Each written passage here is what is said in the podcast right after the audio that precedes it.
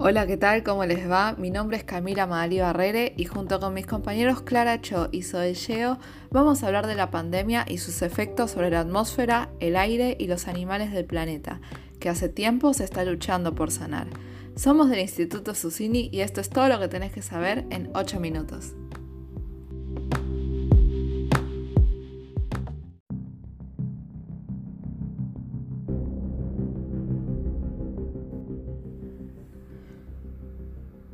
El día 15 de marzo del 2020 se anunció en Argentina el comienzo de la cuarentena por el COVID-19 y fue obligatoria desde el 20 de marzo.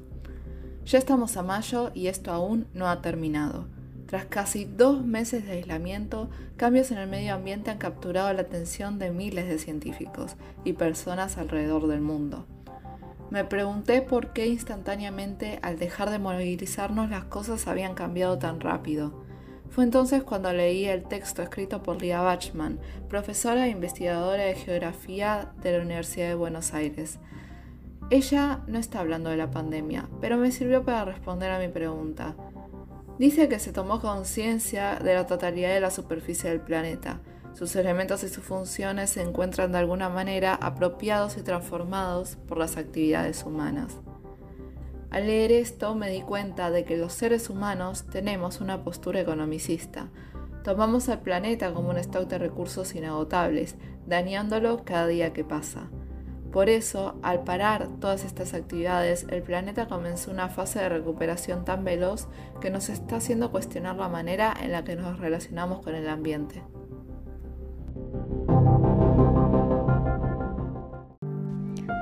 Claro, nosotros mismos estamos afectando a nuestro planeta. Es algo muy irónico porque el ambiente nos da todos los recursos para vivir y nosotros lo único que hacemos es dañarlo. Siguiendo lo que dijo Camila, por esta pandemia del coronavirus frenaron tantas actividades humanas que afectan a nuestro ambiente. Disminuyó las emisiones de dióxido de carbono y mejoró la calidad del aire. El virus produjo un posible impacto ambiental, totalmente inesperado, por otro lado, esta medida de aislamiento generó una caída del consumo de energía en Argentina. Daniel González, presidente ejecutivo de IPF, el 24 de marzo envió un video para todos los empleados de la petrolera, que se viralizó en las redes sociales. Dijo lo siguiente.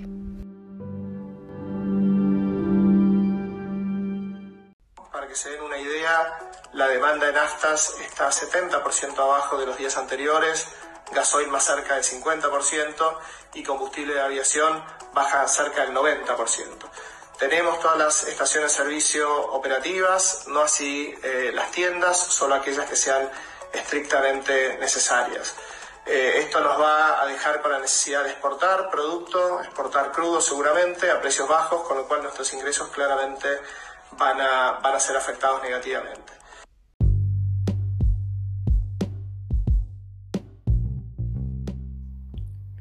Muy interesante lo que dijo González acerca de la exportación del petróleo. Se ve que la reducción de actividades es algo que afectó mucho a esta industria. Pero gracias a esta falta de movilidad y el cese de las actividades de fábrica y movilización, hubo un cambio climático que seguramente no habría sido posible de experimentar en la vida que veníamos llevando. Estaría bueno que pensemos cómo mejorar un poquito el ambiente para así más adelante tenerlo en cuenta y no cometer los mismos errores que en el pasado.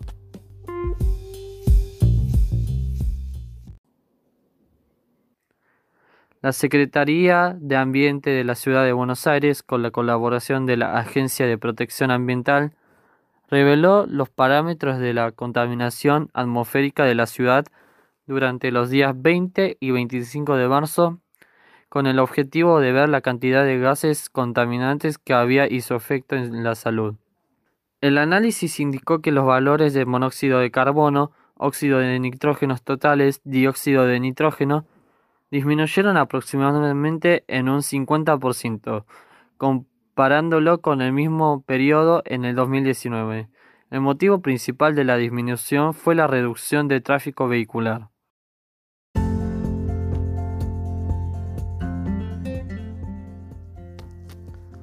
En Infobae se publicó que allá dos meses de brote de coronavirus, China prohibió el comercio y consumo de especies salvajes. Esto les ha dado un respiro a algunas especies de animales amenazados. La enfermedad zoonótica pudo haberse evitado si se hubiera tomado conciencia del peligro que representa el consumo de estos animales, que aparte están en peligro de extinción.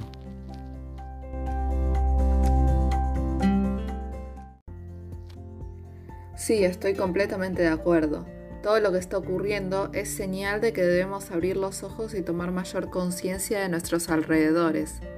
Para darnos una idea de la velocidad con que las cosas cambiaron al dejar de intervenir en nuestro medio, van a escuchar a Daniel Roggiano, un meteorólogo y periodista de Telefe Noticias, hablando sobre algunas de las consecuencias que se dieron lugar en los últimos siete días del mes de abril del 2020.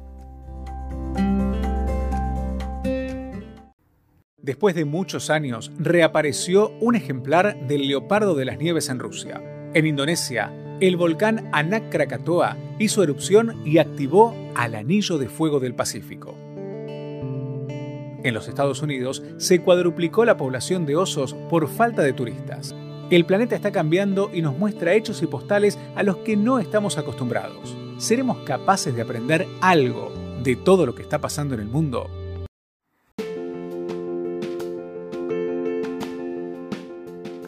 Hay que aprovechar este aislamiento para pensar en las posibles soluciones a las problemáticas que estuvimos postergando resolver. Hay que concientizar que el planeta hoy en día no es lo que debería ser. Con todos los medios con los que contamos y con nuestra inteligencia, deberíamos poder ser capaces de pensar y realizar cambios que nos ayuden a mejorar la calidad del planeta.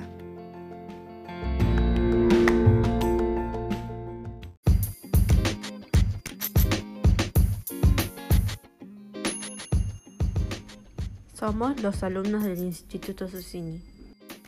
Y esperamos que te haya interesado esta información sobre el medio ambiente y la pandemia.